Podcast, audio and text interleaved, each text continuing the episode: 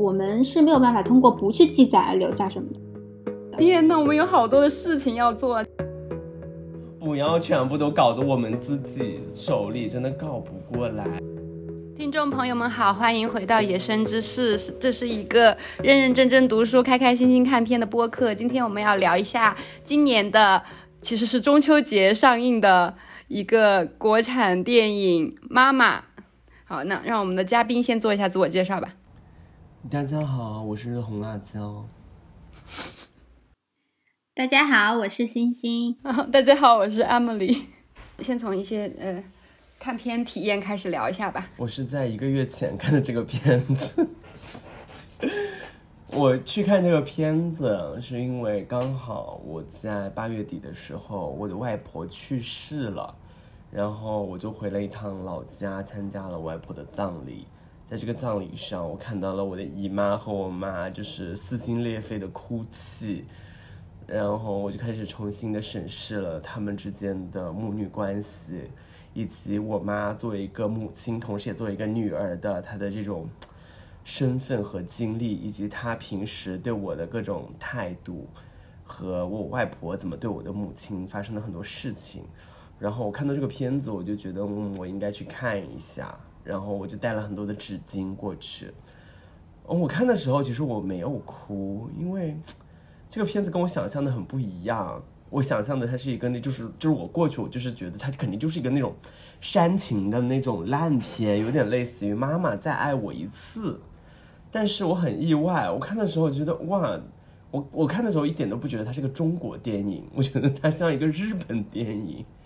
它的拍摄的还有他对情感的处理都非常的克制，甚至非常的小清新。他的台词非常的像散文。文绉绉的，然后他们表演的方式很像话剧，所以我看的时候觉得，哦，怎么是这样子的？然后直到最后，我发现看的时候，然后他才出现了很多那种煽情的后彩，就是他为了符合这个阿尔兹海默病的背景，然后采访了、拍了很多阿尔兹海默病的家庭他们真实的情况，然后那一段特别特别的煽情。我看到那里，我哦，原来这么煽情，但中间的时候我还蛮意外的。嗯，我当时看这个电影也是中秋的时候，然后就是我有朋友约我去看，因为他的外婆是得了阿兹海默的，所以他就很想去看这个讲这个病情的一个电影。嗯，但是我自己再去看的时候，我发现。这个电影它其实有一点，嗯，醉翁之意不在酒，就当中出现了非常多，就是如果你是以一个母女的，然后讲疾病的一个电影去理解的话，你就会发现它这个当中，嗯，有非常多无关的，甚至非常诡异的一些情节。然后我当时在看到，就是在这个电影看到后面的时候，我才。有一个突然非常震惊的发现，就是哦，原来我在电影院里面在看一个讲述，就是那个就是关于那个十年动乱的时期的电影。然后我当时其实很震惊这个事情，很长一段时间，特别是近几年的这个审查加强之后，你会觉得就是在电影院里面看到讲述这个有关的电影。哪怕是在过去的大陆电影里面，其实也很少见。看完了这一遍之后，然后后来第二次我又带着我妈妈去看了这个电影，然后也是因为它是讲一个母女的一个电影，然后其次我也对就是中国现在电影荧幕上面可以出现一个就是讲述那个十年动乱的一个伤痕电影，我也感觉还挺震惊的，就想所以打算再去看一遍，然后我就带了我妈妈一块去看。就是我就发现这个电影它也确实很好，就是包括像我同学或者是我妈妈他们去看的时候，他们也都可以从这个当中就是收获到自己觉得非常比较感动或者是比较安慰的部分，就是关于对于阿尔茨海默病人的一个关照，或者是嗯。对于母女之间感情的一个讲述，像我的朋友，他起码会觉得有人在去聊这个话题，然后导演在呼吁大家关注，然后包括我妈妈，她也觉得就是这个电影里面讲述的，嗯，妈妈要照顾女儿，然后女儿对于妈妈的这种依恋，就是也让我妈妈自己觉得挺感动的。我自己去看，在第二遍看的时候，可能我就会更带着一种审视或者是分析的角度，然后去看，就是这几年在中国很少见的一部伤痕电影。我去看是因为，呃，看到了星星在我我们的一个群里面强烈强烈安利这个电影，我去看了，叫女权的一个导演，然后也能看出来他很多很多的用心，包括我后面看他的采访的时候，他自己也知道他家的那个呃文琪，就是那个年轻女孩的那个角色会是一个雷点，会被别人。嗯，批评，但是他还是决定把它加进去啊之类的，就是他有很强的那种，呃，我要讲述的是一个女性的传承啊，这样子的一个那个愿望，对。然后我去看的时候，因为我本来就是一个特别容易哭的人，我看到那个 那那个女儿女儿得了阿兹海默的时候，我就已经开始哭。然后看到他们讲他们文革的时候打的暗号就是打三声嘛，其实前面他有跟他的妈妈有个铺垫，就是他们打了三个响指。然后后面他生病了之后，才告诉大家他的那个暗号的意思是我爱你。然后我就觉得，嗯，就真的好感人。然后就是，那你们在看这个片子的时候，就是比较有触动的地方是什么？因为我觉得这个片子其实可以展开讲的点还挺多的。有触动的地方，会觉得这是我第一次在一个影母女关系的影片里面，或者亲子关系的影片里面看到。两个人是好好说话的，嗯，就是谁都没有阴阳怪气，他们是在很坦诚的交流，然后他们之间的那个关系是相对来说是比较平等的，就不是就是我要压着谁，我一定要让你怎么样，你一定要让我怎么样，没有这样子，没有两个人有有争执，但是他们的争执也只是争执，他们不会上升到就是。互相的情绪控诉上面，所以这个让我很意外。我说哦，还有，就是就是，我觉得我在看一个非暴力沟通的电影。我觉得我我妈看了可能不一定有什么感觉，就我觉得它是拍给我们这一代人看的。它这个绝对不是一个反映现实的作品。我相信很少的这个母女关系能到这个样子。就是包括他的设定是那种高知家庭，他们都很了解彼此的需求，这个两个角色都有很清楚的人生追求和目标规划，就是他们是这样的一群人。然后我会觉得他好像在拍给我们当下的年轻人看，我们理想中的亲子关系，或者理想中的人和人之间的那个好一点的关系应该是怎样的。所以我看的时候，我觉得还对我来说是。一种安慰更多，就是他不，就是他给我的感动更像是他在安慰我，就是母女之间可以这样对话。这个对我来说，我的生活里面是没有这样的关系的，就是我跟我妈不可能这样讲话，我妈也没有这么有文化，她只是很浪漫。就是那个妈妈，就是那个吴彦姝演那个老太太，她就是一个古灵精怪、很调皮的老太太，她特别像是。那种日本电影里面，日本小清新电影里面的那种人物，就是有点怪怪的、奇怪的，但是是那种，就是很温暖的，有点天使爱美丽的感觉。哦，他会什么？就是在他们家去逗那个野猫啊，然后包括他会去和他的女儿开各种各样的玩笑，然后看他女儿的反应，逗他玩儿。然后他女儿就是一个一开始很正经、很严肃的一个形象，然后他发病了以后，就变得好像更有点像他妈妈了。就是他们那个互动里面，你会觉得很温暖。这我觉得都是我们现在的很多的当代人的生活里面特别缺少的。我记得网上就是有人就说他们这个台词太像。嗯，话剧了就太书面了，然后导演就说，可能那一代知知识分子老了以后说话就是那样的。然后我记我记得红辣椒有当时有说，你老了以后说话也是那样的。看到中间的时候，我说我觉得我好像在看戴锦华和他妈妈，或者戴锦华和他女儿，你知道吗？而且那个女儿她真的一辈子就不婚不育，哎，她也在那个年代可以这样做这样的选择。是的，嗯，他们家肯定是一个特别。特别不一样的家庭，是一定是一个特别不一样的家庭，呃，而且他们，嗯，住的那个房子也让人非常的羡慕，就是里面的这个这个高知装修风格，然后还有个小院子，就是一看就是不是说那种暴发户的那一种富有，而是一个有知识沉淀的一个富有。那现在他那个状态其实拍的就是，我好像是九零后或者八零后的。这个文艺青年老了的样子，就是他好像不是在拍上一代人的故事，他是在拍我们这一代人的故事。我觉得就是好多那些老太老太老太，我觉得很多九零后老了以后可能是那样子的，但是我觉得就是那个年代四零后的了三零后的老太太，可能老了之后不是那样的。而且我觉得他给我一种就是人老了以后比较体面的一个状态是什么样的？好有钱啊！就算是他得了阿尔兹海默症，呀，有钱对，然后就算他得了阿尔兹海默症，他们还是生活是嗯比较体面的，真的。就是他后面住的那个养老院，我的心，我当时看到那个一幕，我觉得，对，我这个养老院要多少钱才能住进去啊？这得多贵呀，在那个海边，然后你看他吃的，人家吃的比我平时吃的好多了。然后他们那个服务，那是一个月那没有几万块钱，那能住？所以我也可以理解，就是很多网上的人会去骂这个片子。那它确实就是一个脱离大众的生活，它确实就是不是，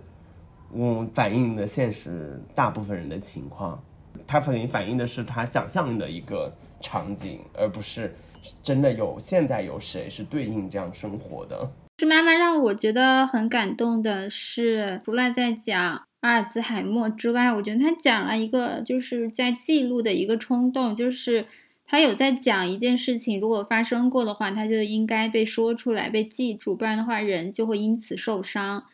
嗯，因为他这个电影里面其实有在讲他的，我觉得这个电影里面就是让我觉得非常非常，就是我看第二遍的时候，其实我有哭，就是让我觉得非常非常难过的是，有学生在外面探望他，然后他感到非常害怕，他拉着他的妈妈在。床底下，然后他把纸，就是把他爸爸的日记翻出来的，就是他把日爸爸的日记毁掉了，但他他跟他妈妈说这些句子会自己长出来，就是我觉得那个其实反映了他他潜意识的一个愿望，就是他要为他的爸爸就是写下就是他爸爸的那些经历，他那么的痛苦，就是他这么多年他。嗯，没有办法去讲他对他爸爸的愧疚，没有办法跟他的母亲去讨论这个事情，然后也没有办法就是承认自己是有罪，就是承认自己亏欠了自己的父亲，然后一直到他借由阿尔兹海默这样一个病症，他才能够把自己心里想说的话真正的说出来。我觉得他恰好就证明了句子是不会自己长出来的。这个女儿她一直希望就是所有的这些经历，她会自然的，就是她的所有的经历，她的伤创伤。他会自然的被记住，有人会记住他的爸爸在那个年代遭遇了什么，嗯，有人会记住就他内心的忏悔，或者说是说他对自己过去的认知，但是这些东西是，就是他是真的不会凭空长出来的，就是。嗯，句子会凭空长出来，只是这个女儿她自己的一个愿望而已。她最后真正的能够就是将这个事情，就是将她父亲的嗯那段经历，就是真正的讲出来，反而是在他得了阿尔兹海默就是这样一个疾病之后，就是他在一个湖上，然后那个湖上都是他父亲的那些日记的那些纸，就是一个幻想中的镜头。然后我看到那个幻想中的镜头的时候，我就我当时在电影院里面我就在哭，我觉得非常，就是我到今天我想到这一幕的时候，我也觉得。非常非常的难过，就是呃，我们永远没有办法想象一个得了阿尔兹海默的人，他到底是进入了一个什么样的空间、什么样的时间里面。就是他虽然已经活着，但是就是我们其实找不到他，他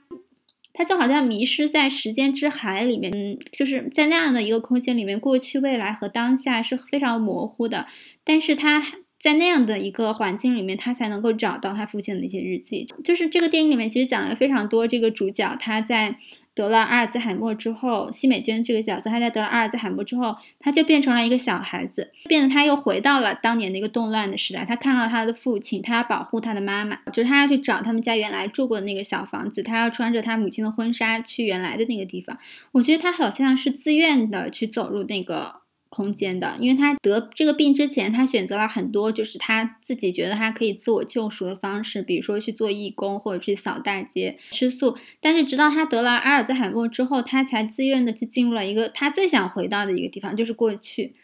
嗯，伤害了自己的父亲，毁掉了母亲的幸福，永远失去了自己可以救赎的机会。那个画面其实很感我，我觉得很感动的是，就是人居然只能在一个迷失的一个生病的一个，就是所谓的生病的一个迷失的一个状态里面，然后才能够重新的去拥抱那些文字，然后才能够重新的去拥抱他那段记忆。是让我觉得非常非常震撼的。他一直在说他的妈妈像海一样，像水一样，然后他的爸爸是搁浅的金鱼。我觉得可能他这么多年的自我惩罚，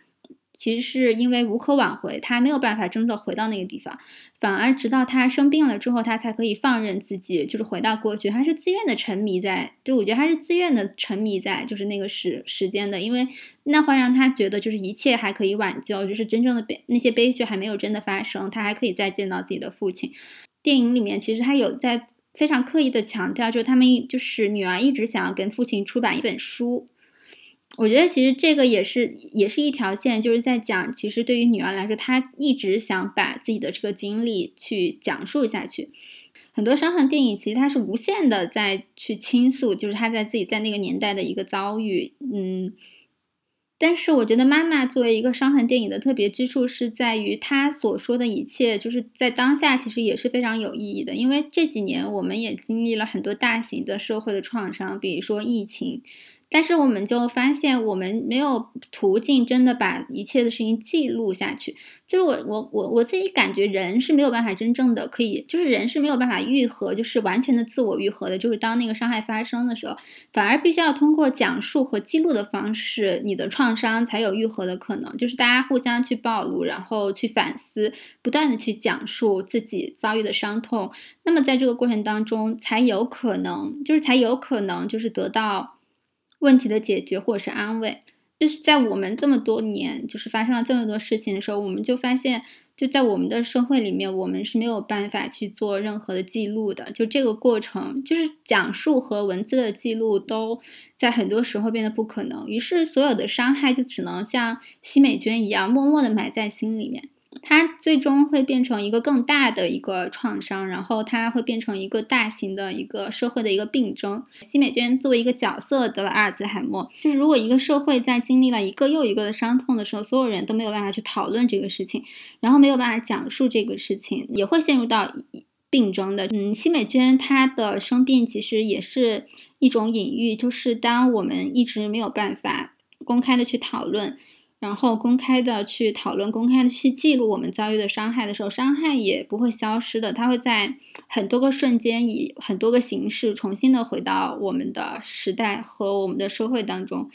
嗯，我觉得就是妈妈她给我最大的触动，其实也不在于它是一个很难得的一个伤痕电影，而是它有在讲。就是为什么会有这个伤痕，并不只是因为就是那十年就是发生了一个动荡，并不只是因为就是奚美娟她伤害了自己的父亲，而是因为在这个之后，嗯，她从来没有去讨论这件事情，从来没有去讲述这件事情。她在讲句子，嗯，就是她在讲句子是不会自己长出来的，只有人去做了这样记录，只有只有有人去做这样的记录，去口耳相传，然后去变成文字，去将它，嗯，广而告之。句子才会真正的长出来，不然的话，它只会变成一个我们在生病的时候的一个意象，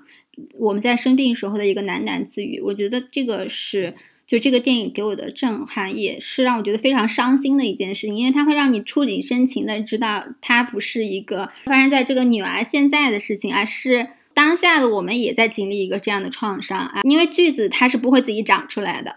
我们如果放弃了这个技术的一个勇气和权利的话，它可这个伤害可能会在有一天重新出现。我觉得这个是让我觉得非常非常的。伤心，就是但是有有人能够把这个事情讲出来，那我就会认为，就是这个导演确实做的很好。那个那那本书，他写爸爸那本书应该是真的出版了，对吧？我看的时候我就很担心，没有，应该是假出版，没有出，肯定是假出版呀。我以为是真的出版了，我当时还在想，这个是一件挺好的事情。没有，是他们就是在演戏，演给他看的。那那我就更难过了。对我当时看的时候，我就觉得很难过。我去看看这个电影的时候，我刚刚解封，你知道吗？脸色蜡黄。我看的时候就觉得，天呐，我们有好多的事情要做。然后，因为我之前不知道在哪里看过一篇介绍阿尔茨海默的一个文章，就好像就有说，呃，就是呃有创伤的或者是很不开心的人，他。更有可能得阿尔茨海默症。我当时在想，哦天呐，我们不仅要去，呃，就是照顾当下我的我受到的这些压力，然后呃，去照顾好我当下，让我自己现在健康，我还要提防着五十年或者是三十年之后，然后自己，呃，在大脑上产产生这个疾病。说到这个创伤，就是刚刚星星有说这个，呃，这是很多人共同经历的嘛，然后我们可能会变成一个大众的病症。然后我之前看有本书叫那个《创伤与复原》。那本书里面一开头就作者就说，呃，双双重思想是一种，就是他解释为是一种类似于解离的一个状态。就我从来没有听过谁是把这两个连在一起的。就是我们都知道那个乔治奥威尔说的那个双重思想，现在很多人都有的，就是你相信同两个同时抵消的观点，你又保示保表示拥护道德，一边又否定道德。就是很多人，我觉得你要在嗯这种环境下生活，就很多人就很就学会了这种思想体操，就是你要同时呃两个东西都相信，你才可以觉得好像可以在这这这里。嗯，不不崩溃，不发疯的活下去。但是这个其实就是在那个研究创伤那个学者看来，这是一种类型的解离。长期下来的话，对精神健康的伤害也还是蛮大的。你不觉得好多人都已经神经了吗？就是我们在这个社会生活，每天看到有很多人都在说一些前言不搭后语的话，就说哦，我们为了老人和小孩的生命，然后老人和小孩因为没有办法去医院死掉了之后，他们又说不管怎么样。都是正确的，好像就是不太一样。就我刚刚在说的，其实是像辛美娟这样，就是非常有道德的人，所以她在这个社会，她没有办法把自己的创伤讲出去，她会生病。但是我觉得这个也挺有意思的，就是这帮人，就是 这帮前言不搭后语的人，他们也是神经病，你都不知道谁更惨，或者是谁会 最先爆发，嗯，会发疯。那我觉得还有就是它里面那个这个特别有意思的设定是。没有说这个，他女儿是在缅怀别人的过错，他女儿也是给他父亲造成他父亲的悲剧的原因，或者说推手之一。没有一片雪花，他是无辜的。就我也是这个悲剧的缔造者之一，我其实并不无辜。就很多时候我们这些反思很容易都是别人的问题，都是你你们都有问题，我是那个我反思我是最正确的，但是其实。我觉得在这里还是这个设定还是挺有意思的。对，我就记得陈凯歌写过一本书叫《少年凯歌》，然后他在那个书里面其实就承认了他在那十年里面，其实他打过他的爸爸，就是他爸爸是中国的一个就是陈怀癌嘛，是一个戏曲导，是一个中国的一个第四代导演。然后他在那个书里面记得是他推了他爸爸一下，但是也有人就是就也有其他的人说他其实是打了他爸爸一个耳光，就是在当年。就我觉得大家很多人就是对于那十年的一个一个创伤，就变成了一个互相指控，呃，你指控我，我指控，就是我都在指控其他的人，就是以至于其实最后没有人要为这个事情负责的，因为所有人都在指控其他的人。然后所有人都觉得自己在那十年是一个，就是我只是一个被操控的一个对象，我是一个完全的受害者。那最后就是包括伤痕文学，它也变成了一个，就是所有受害者都在讨伐，但是不知道就是最终你不知道到底是在讨伐谁，它变成了一个就所有人都互相讨伐，就所有人都互相原谅的一个过程。但是我觉得妈妈她也很决绝，就是像就是让奚美娟的这个角色，就是像刚刚红辣椒说的，就是她把这个要忏悔的这个。指向了他自己，就是我我自己也是有责责任的。我觉得其实这个这个是很少见的一件事情。不过我不太知道我怎么去看这个事情，因为其实这个事情在我们家也发生过。因为我的外公是一个戏曲演员，然后就是当年我的。大舅就是我外公的大儿子，是就是冲在前线要要革自己爸爸的命的，就是要革那帮戏曲演员的命的，就是他是一个领头的一个人，就导致我的家就是导致话就非常的分裂，就相当于就是父子决裂了。然后我的我的大舅一直到他得癌症之前，就是他才回到我们家庭，就是我们家庭就是没有办法再接受接纳他，然后就是一直到回癌症之前他。他就是他才回到我们的这个家庭，然后他得了癌症之后，他很快也就去世了，就这个也变成了一个创伤，就是嗯，你没有办法讨论，你也没有办法指责，因为我。大舅他后来他也过得非常非常的，他身边的所有人都没有办法接纳他，因为他做了非常就是可能他可能做了非常非常过分的事情，然后也导致他很年轻的时候就得了癌症就去世了。我觉得这个其实是很决绝的，就是如果你要做到做到自我指责的话，其实是一个非常需要勇气的事情。像我可能也没有勇气就一定说我的大舅他就做错了，因为他那个时候也很年轻，然后他也付出了就很沉重的代价。但是我觉得可能也是就是这样，就是所有人都不指责的话，其实是不会有一个真正的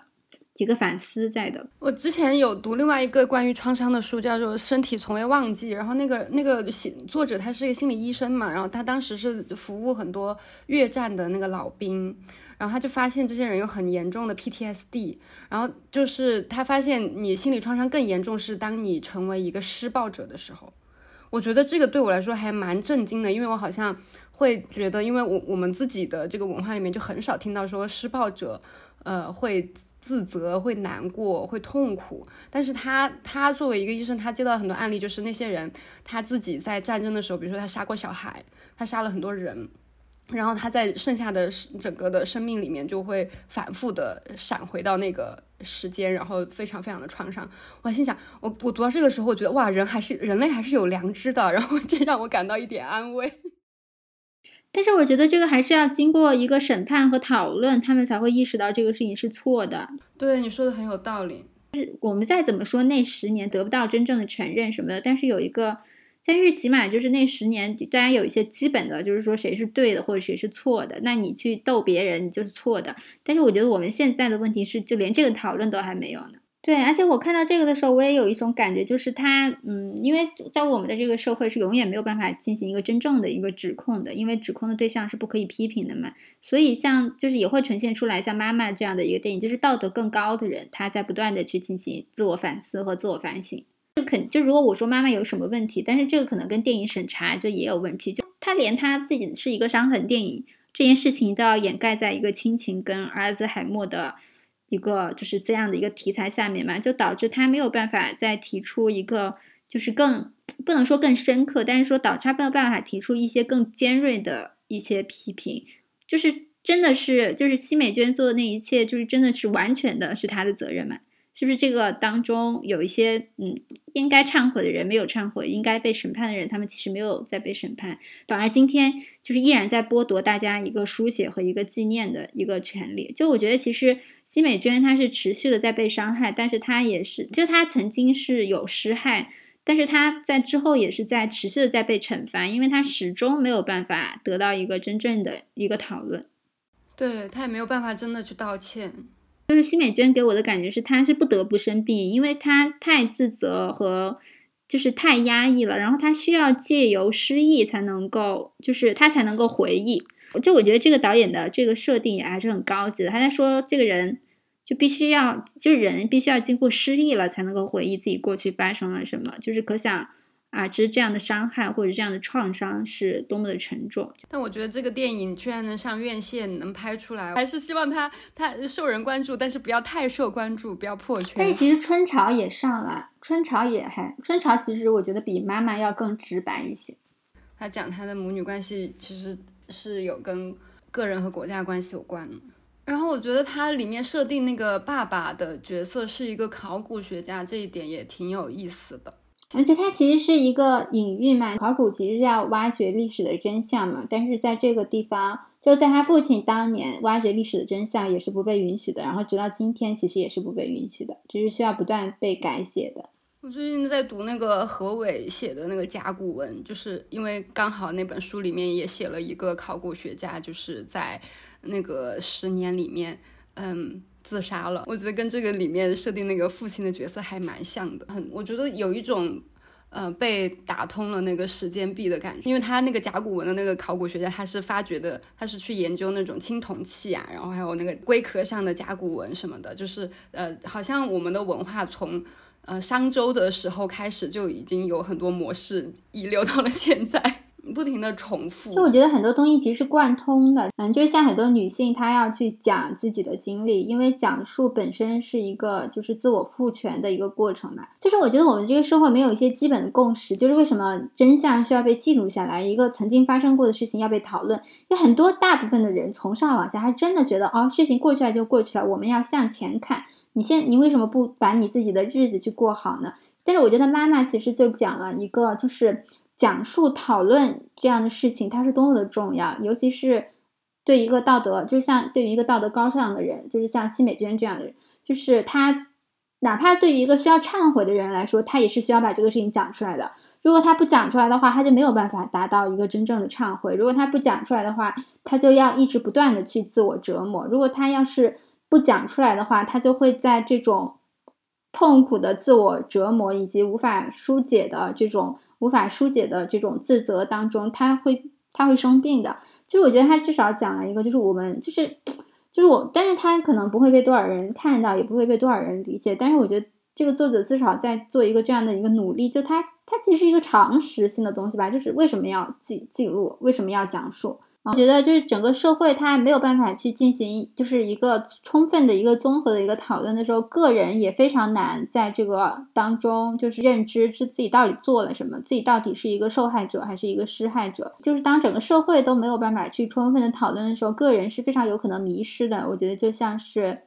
就像是奚美娟饰演的，就是奚美娟饰演的这个女儿一样。对，而且我觉得其实这个事情给她的妈妈也造成了很大的伤害的。就是他的妈妈在听到奚美娟说那个话的时候，他的妈妈也会哭。就是那一场有一场戏是他们给自己的父亲过生日嘛，我有一个很明显的感觉，就是那一场戏里面奚美娟是就她非常的不自在，就是关于给她父亲过生日这件事情，她非常的紧张，然后非常的不自在。然后包括在那一天来临的时候，其实她就是遇到不好的事情，她也没有办法得到一个及时的反应嘛。嗯，但是，嗯，他的妈妈其实是非，我觉得他的妈妈其实可能是更希望跟新美娟就是曾经有过这样有有过一个这样讨论的，就所以他的妈妈才会那么执着的，就是用很盛大的仪式去纪念自己的丈夫。对，就是，嗯，就我觉得对于一个家庭，对一个家庭内部来说，背负着这样的一个伤害去往前走，它其实也是一个非常沉重的事情，就是每个人都在承受它。我觉得奚美娟这个角色，她因为因为这个内内疚，其实已经消耗了特别多的她的生命了，都在让自己去自责、自我惩罚，还有就是感觉她也不是特别有底线，就是 在对文琪这个事情上，我感觉是。嗯，一方面是想要帮助年轻人，另另外一方面，我感觉他也也有一点那种觉得自己可能就算被栽栽赃栽赃了的话，也并并不是很想要去争取自己的名声之类。我要给你们念我看这个电影之后写的那个，因为我真的就是觉得特别特别的痛苦。就是奚美娟这个角色给她的爸爸写自传，是因为相信句子会自己生长，爸爸经历的一切都会借由日记被记住。但其实是不会的，就是很多伤痕没有办法真正的被记录下来。辛美娟自己在清醒的时候也没有勇气去面对，只有在生病之后，她迷失在记忆和时间里，才敢说出那些创伤。但是，所有借由文字希望被记住的部分，其实已经迷失掉了，因为她当时，因为在她得了阿尔兹海默之后，她没有办法真正的把那些事情再清晰的、清楚的去记录下来嘛。然后我看到这个的时候，觉得我们这一代人其实也一样，我们是没有办法通过不去记载而留下什么的，就是要留下我们现在的遭遇，留下我们现在的思考，只能通过记录的方式，因为句子不会自己长出来，得不到记录的故事就只会迷失。嗯，我觉得奚美娟是不得不生病的，因为她太压抑、太自责了，才需要借由失忆去进行回忆，才能在一场大雨里洗刷自己，去找自己的父亲。但是在记录没有办法在正常情况下进行的前提，生病只能成为了唯生病居然成为了唯一的选择。他自愿在过去迷失，让生活变成大海、水滴和金鱼。但那些句子不会自己长出来，伤害也就不会消失，历史不会自动的被记载。我们就在不断的游移里，让失忆成为了一个大型的症候群。嗯，这个是我记录下来的。好棒！听你这个讲了之后，我觉得我应该每天写日记。我今天就觉得很震惊。我今天大家不是看到那个，但是我们这边瞎聊，你肯定是剪不进去了。我就觉得好震惊啊！我觉得我离那个好远了。我当时是一个什么样的情绪？为什么我没有带着这个情绪？三年之间的很多时间里面，我没有保持我在他去世那天晚上的愤怒。就这个社会大部分人也没有记住那天晚上他们我们曾经有说。就是因为这个事情是没有被记住的，所以我们也会忘记这个事情，然后这个伤害它就不断重复的在出现，然后我们再经历一个伤害，然后我们就再忘记这件事情，我们又在向前走，然后就所有的错误又在重复的去发生。但是我在想，那这个是应该指责谁呢？是应该嗯指责我忘记了，还是应该说有人故意的不让我们去记住它呢？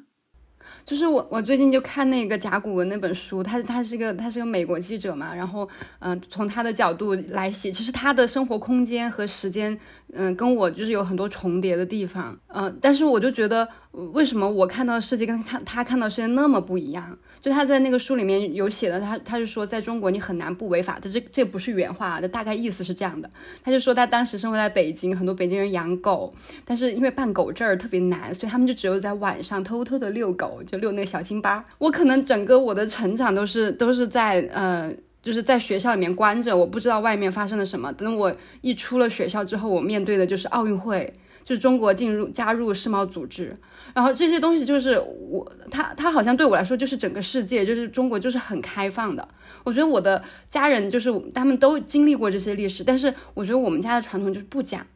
就是什么都不说，就是遗忘。然后对我来说就是空白，所以我才可以有这么的。天真和对世界的信任感，就在这个现实 世界里面粉身碎骨，不停的不停的被摔被摔打。那我前几天就是因为我们我们这边也就是要求你必须要就是定期的被捅嗓子眼儿嘛，然后我们就呃想去逛一个逛一个商场，然后他就不让你不让我们进去。其实一般都不会管那么严。我我有个朋友，他就打电话去问这个商场的前台，就是基于什么样的法律我们不可以进你们的商场。然后那个前台就很鸡贼，他就报了警，就让警察来跟我们聊，然后他自己就走了。就是你在这个呃现实里面，你是没有语言的，你没有办法跟他们讲道理，感觉这个水随时随时都已经淹在你的鼻鼻子下面了，就是这样的一个生活。但是但是我不知道为什么，我觉得我还可以在这样水淹到鼻子下面的方地方继续生活下去。我也有一个这样的感觉，就是我。我现在主要是因为做核酸跟别人发生争执，我是很难控制情绪的。就我有，就是我那次带着我的猫，然后去宠宠物医院，他们就说你要先做核酸，你才能够进来。然后我的猫当时就非常的痛嘛，然后我就我当时简直觉得这帮人是没有人性了。就是我在医院里面跟他吵架，但是其实这都是一件小事儿，我就是控控制不了我自己的情绪。嗯，后来我就在想，我为什么控制不住自己的情绪？是因为我就是在武汉，我还一直想假装我的生活可以正常的过下去。嗯，因为只要你按时做了核酸，你就可以去。因为我们的电影院什么也没有关门，KTV 也没有关门，你只要做了核酸，你还可以假装你自己在疫情之前的那个生活生活。但是突然有一个瞬间，这个东西是会被打破的，就是当你发现你没有做核酸酸的时候，他们不帮你救你的小猫。呃，我那一瞬间就是人就会非常非常的失控，就是我是没有就是像那样就是在。公众场合就像这样吵起来的这种，但我那天就非常生气的，就是吵起来了。呃，但其实吵起来的沟通其实也是无效的。就后来我就在想，就为什么就是啊，就是嗯，它就是一种生病了的一个状态。就是我我其实在说，我非常想维持我的幻想，觉得我的生活还可以正常的过下去。求求你们不要来打破我的幻想。如果你们打破我的幻想，我就要发疯。我就是这样的感觉。我有的时候又在想你。反正不生这个病就会生那个病，难道有人可以是完全的精神健康的吗？对，在这种环境能精神健康的都都是很不正常的人。讲一点这个节目可以剪进去的内容，是我外婆和我妈还有我姨妈，更像是春潮里的感觉。不是这个电影，我这个电影没有什么没有什么真实的母女关系可以带入这个电影吧。我妈觉得你是不是瞧不起我？觉得我没有文化，你为什么要这样跟我讲话？你的身上怎么没有一点亲情？我白养你了，你是不是读书读傻了？都是这样的，就是跟那个一把屎一把尿把你喂大，你看你就是这样报答我的。哎呀，就是信手拈来，就是和春潮里的关系很像。对，并且春潮确实。这个对春潮的评价好像没有那么多的争议，就春潮还是对大部分来说是很有共鸣的，觉得他写的是很写实的一个片子。虽然它里面有很多的其他的隐喻，尤其是这个性的隐喻，就是虽然还有就是那个春潮里面，就是妈妈，我妈妈好不容易把你养大，你是在妈妈的怀抱里长大的。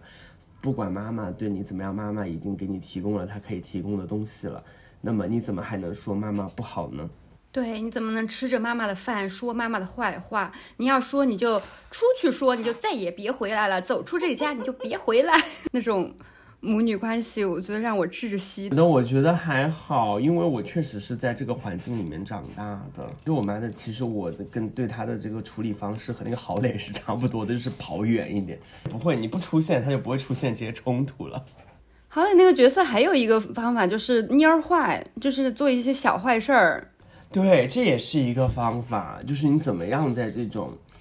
这种母亲或者说亲子或者说什么权利对你强大的控制下面，你的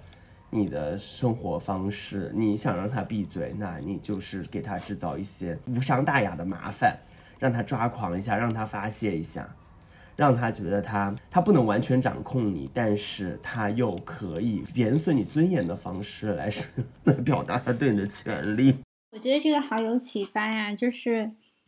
就我觉得人也不傻，就是很多人就会问，为什么你的爸妈对你这么差了，你还要跟他们在一起啊什么的？我觉得对于大部分人来说，其实因为没有选，我们也很难建造一些新的社会关系。春潮里面其实也是这个样子，就是郝蕾的那个角色，他其实没有办法真正的去脱离自己的妈妈，因为他的妈妈也要帮自己带小孩呀什么的。就是尤其是在中国，你作为一个单身妈妈，你还要找一个不太烂的。男朋友，这简直真的就太难了。他后面不是去相亲什么的，就会发现这些男的还不如他妈。那他有更好的，他肯定能，肯定会去啊。就是真的还不如他妈呢，至少就是嘴毒。他他妈还是对实际的付出啊。那些男的就知道嘴里说，然后那男的是指望你去给他付出。我们要不要还是聊一下阿尔兹海默？我有一个舅奶奶，她就得阿尔兹海默了。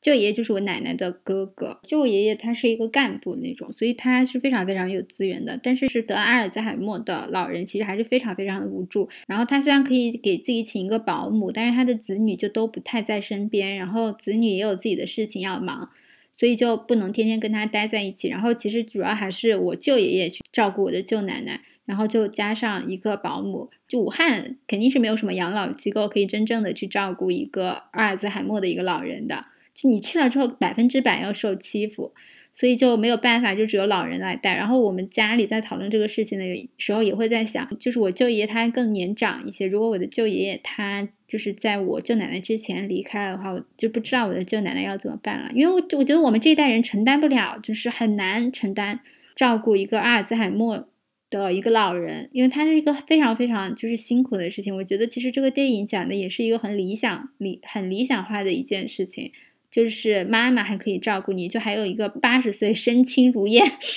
就是可以做瑜伽的妈妈。其实我觉得，就是很多年轻人也有共鸣，也是因为我们这一代其实也是独生子女呢，他会有这个焦虑在。如果有一天你要去照顾你自己的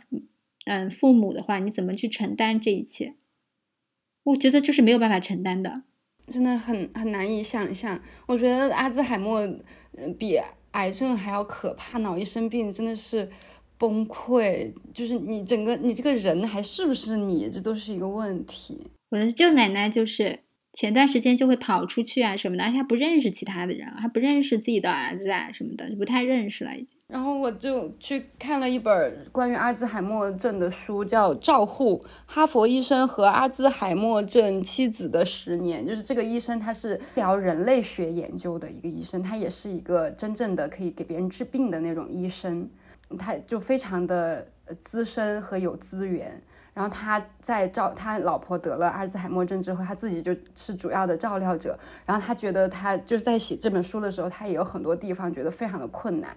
然后自己也照料不好。当然他没有去说，呃，人类学有什么用哈？就是那样的资源和知识水平，他去照顾一个阿尔兹海默症患者，都还是很辛苦、很痛苦的一个事情。是妈妈这个电影的片尾。就是也有，就是也有很多得了阿尔兹海默的老人嘛。但是其实，嗯，就是这一批得阿尔兹海默的老人，他们的小孩，他们一般都不是独生子女家庭，就因为都是，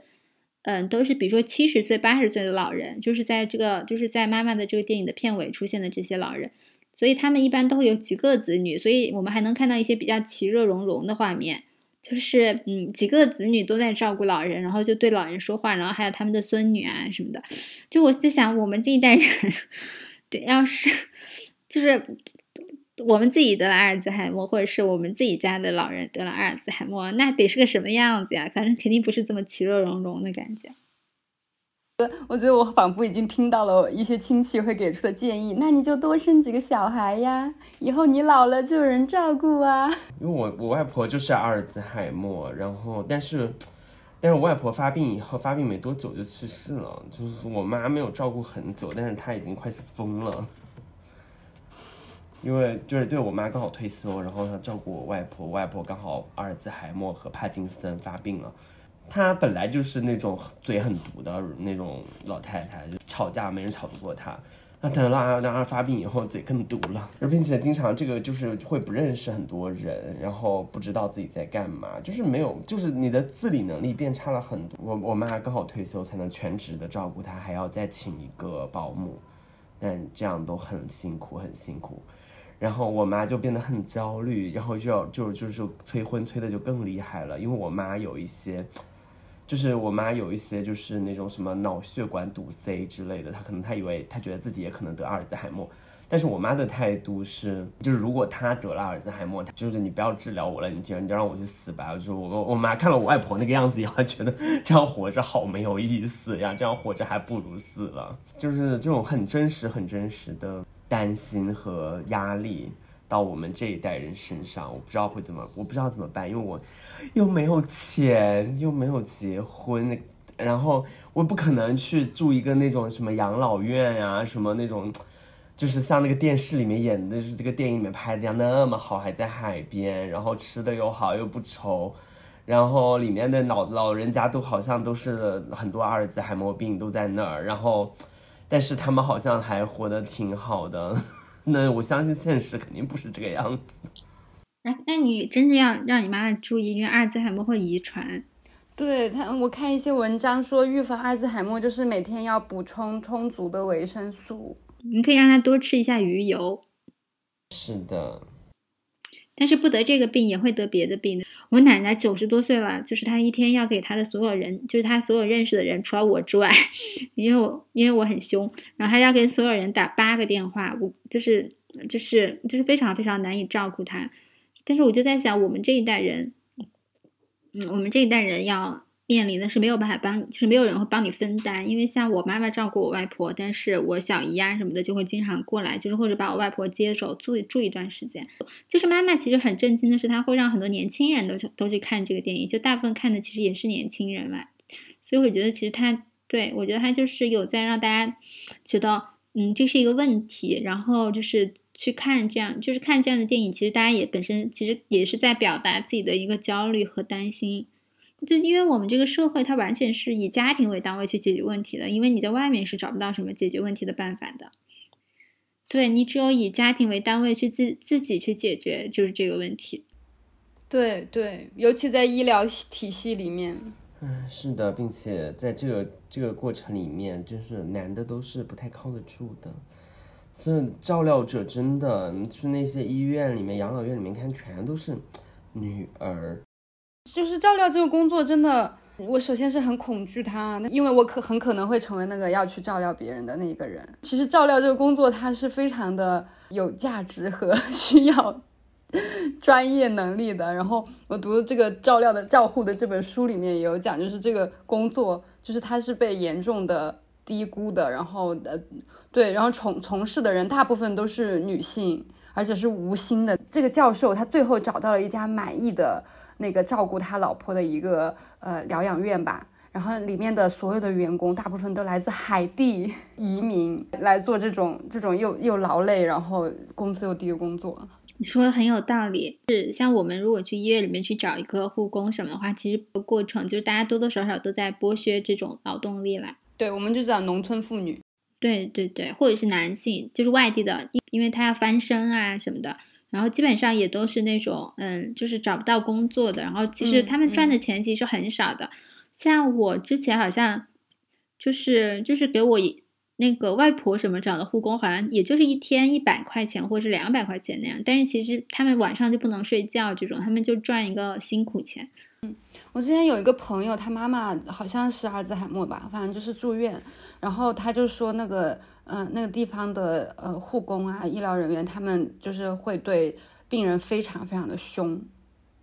会对他们特别的差。就他的家属不在的话，没有人看着的话，就是也也很能理解，就是因为他们工资又少，然后又很辛苦，然后他就很容易去，呃，甚至是虐待这些老人家。并且在这种照料工作里面，控制情绪，控制自己的情绪是非常非常艰难的一件事情。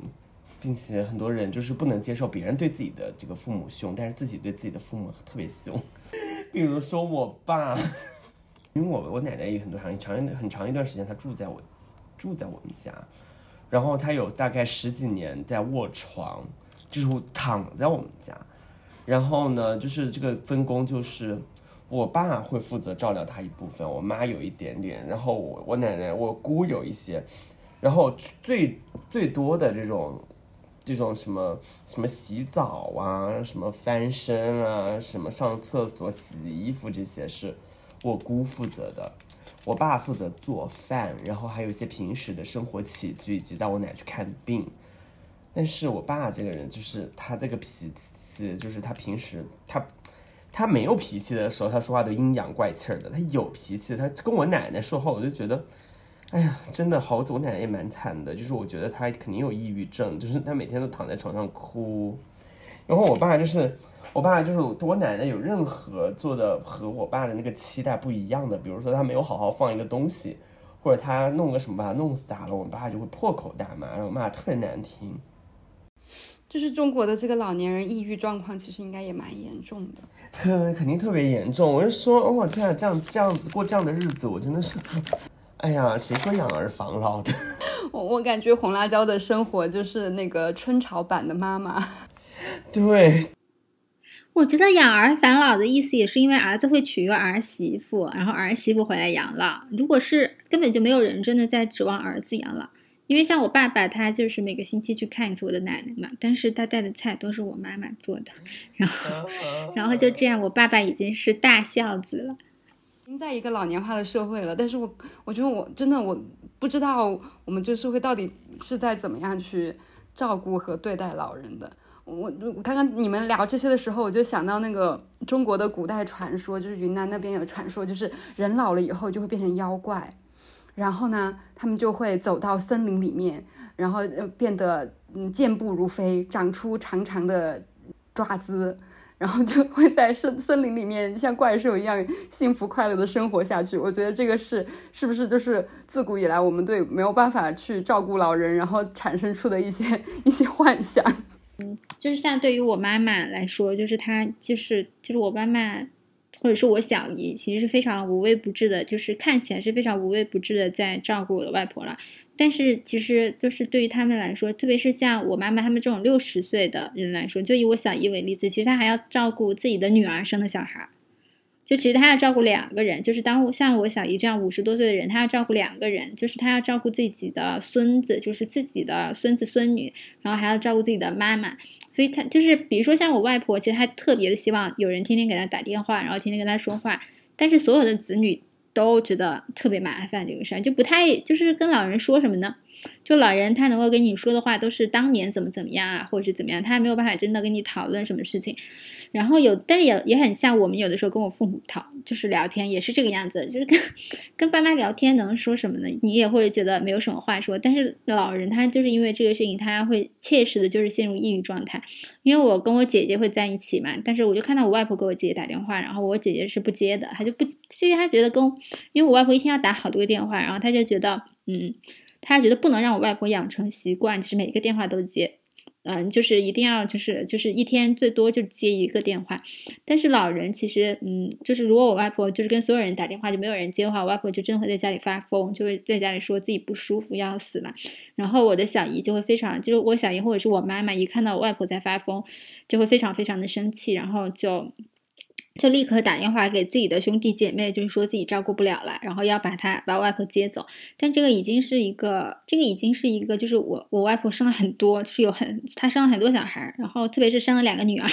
就是可以轮流照顾她这样。所以，就是就是我我觉得这个东西，大家就是嗯，就是如果我们完全的就是以家庭单位，就是。就是以家庭单位去解决所有的问题，就是每一代人的问题都是以家庭单位来解决的话，那个体他就像我外婆，她已经她生了呢，她生了六个，她现在还有五个小孩，这都已经是个非常折磨人的事情了，就是做不了，因为所有的小孩到了就是到我妈妈的这个年纪，她还有自己的事儿，她可能还没有退休，或者是退了休之后，她还要照顾自己的孙子孙女，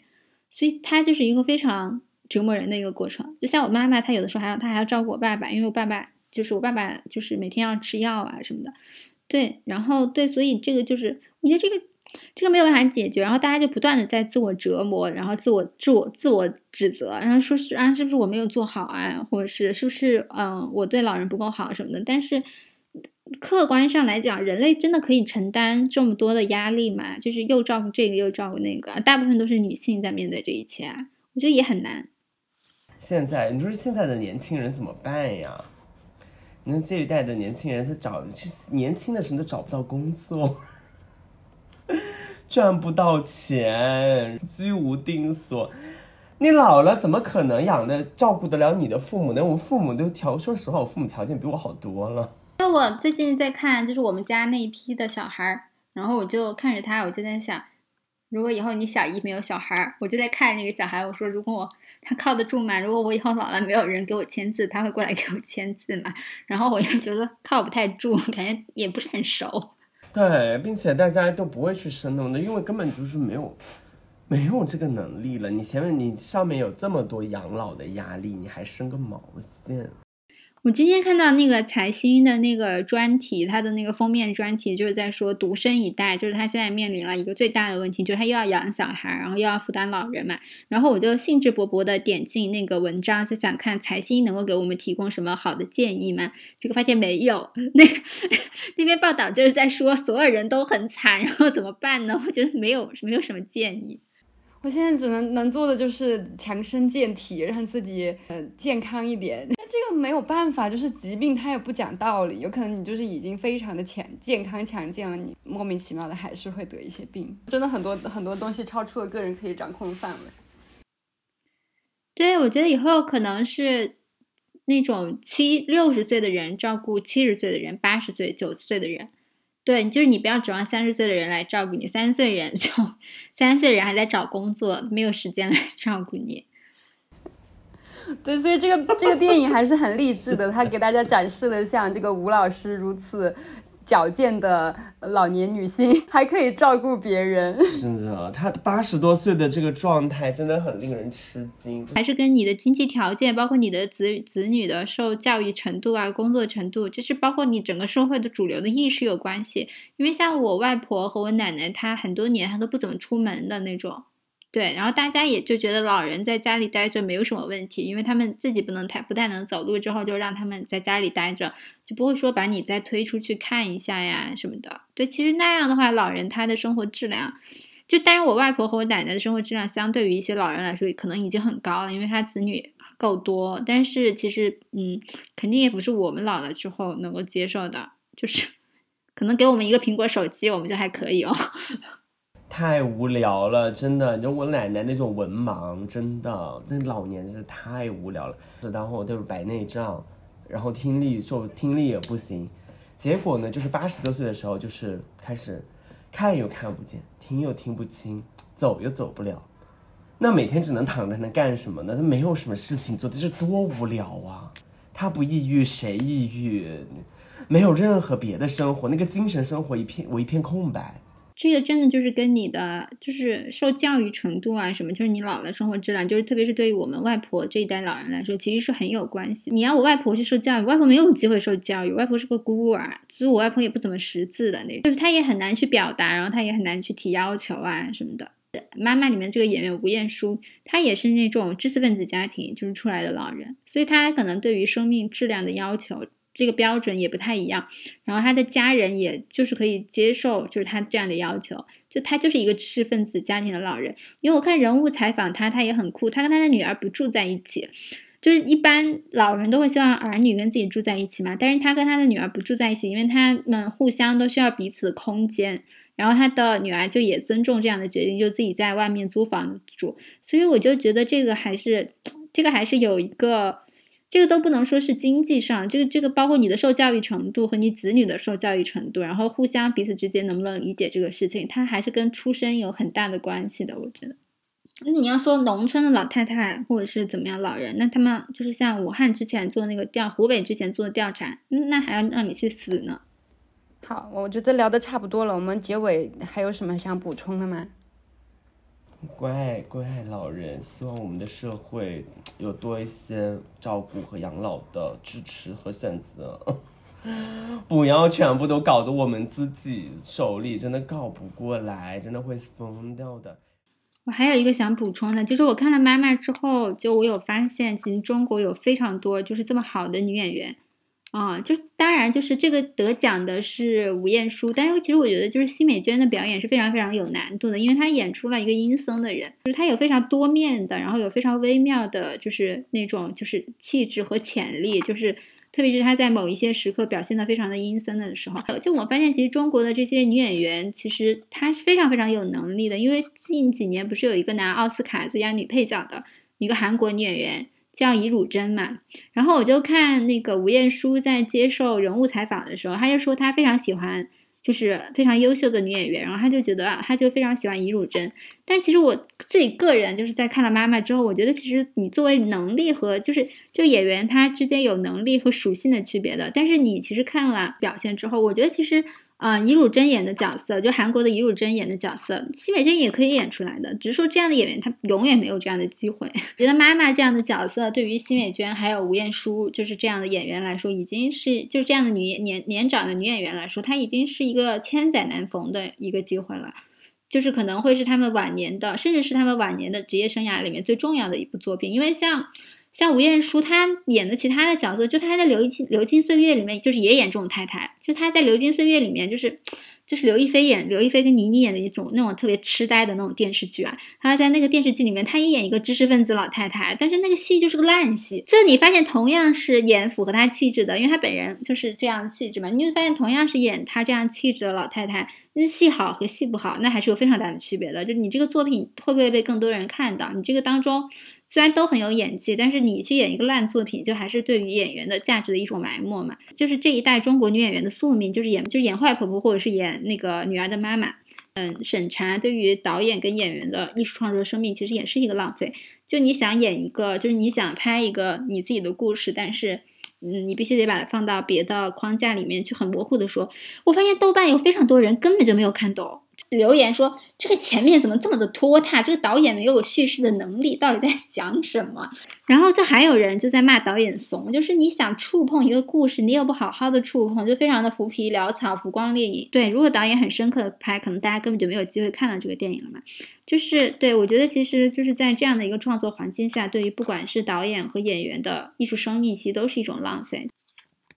而且我觉得，其实这些演员。都是知道自己在演什么的，就他还是愿意去演这个角，他不可能看不出来这个剧本让他演什么吧？就他还是在演啊，真的，这种演员真的非常的好吧？就感觉好痛心啊！因为那个韩国那个老太太，就那个尹汝贞，就她又有纪录片，然后又有综艺，然后她又因为拿了奥斯卡，就全世界都在报道她，然后各种什么金球奖、奥斯卡，她都要上去领奖啊什么的。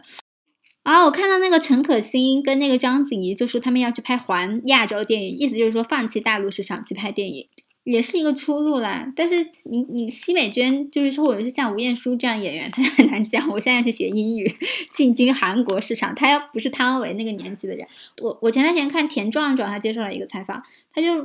就是我觉得很震惊的一件事情，就是田壮壮，其就其实我们读书的时候。就十年前，钱壮壮就一直被禁，然后那个时候你老还觉得哦，他不可能一直被禁呀，他总有一天还可以再拍电影的。结果后来你突然一下回首，发现十年已经过去了，他已经变成一个老人了，就整个艺术创作最黄金的那个时间已经过去了。然后现在他能做的事情还是接受采访，还是在说我的片子拍不出来，你就很惊讶的发现，嗯，就是你之前老觉得有转机，然后你非常惊讶的发现，哦，一代人被毁掉了，就他这一代人，在这种资源被浪费的社会里面，可能。能做的就是看清现实，放弃幻想。真的，可能西美娟还在说：“我过得好的很，要你给我痛心吗？” 然后我们还在心里想：西美娟，你可以做得更好。对呀。好，那大家拜拜，我们下一次碰到什么想聊的电影再聊，拜拜。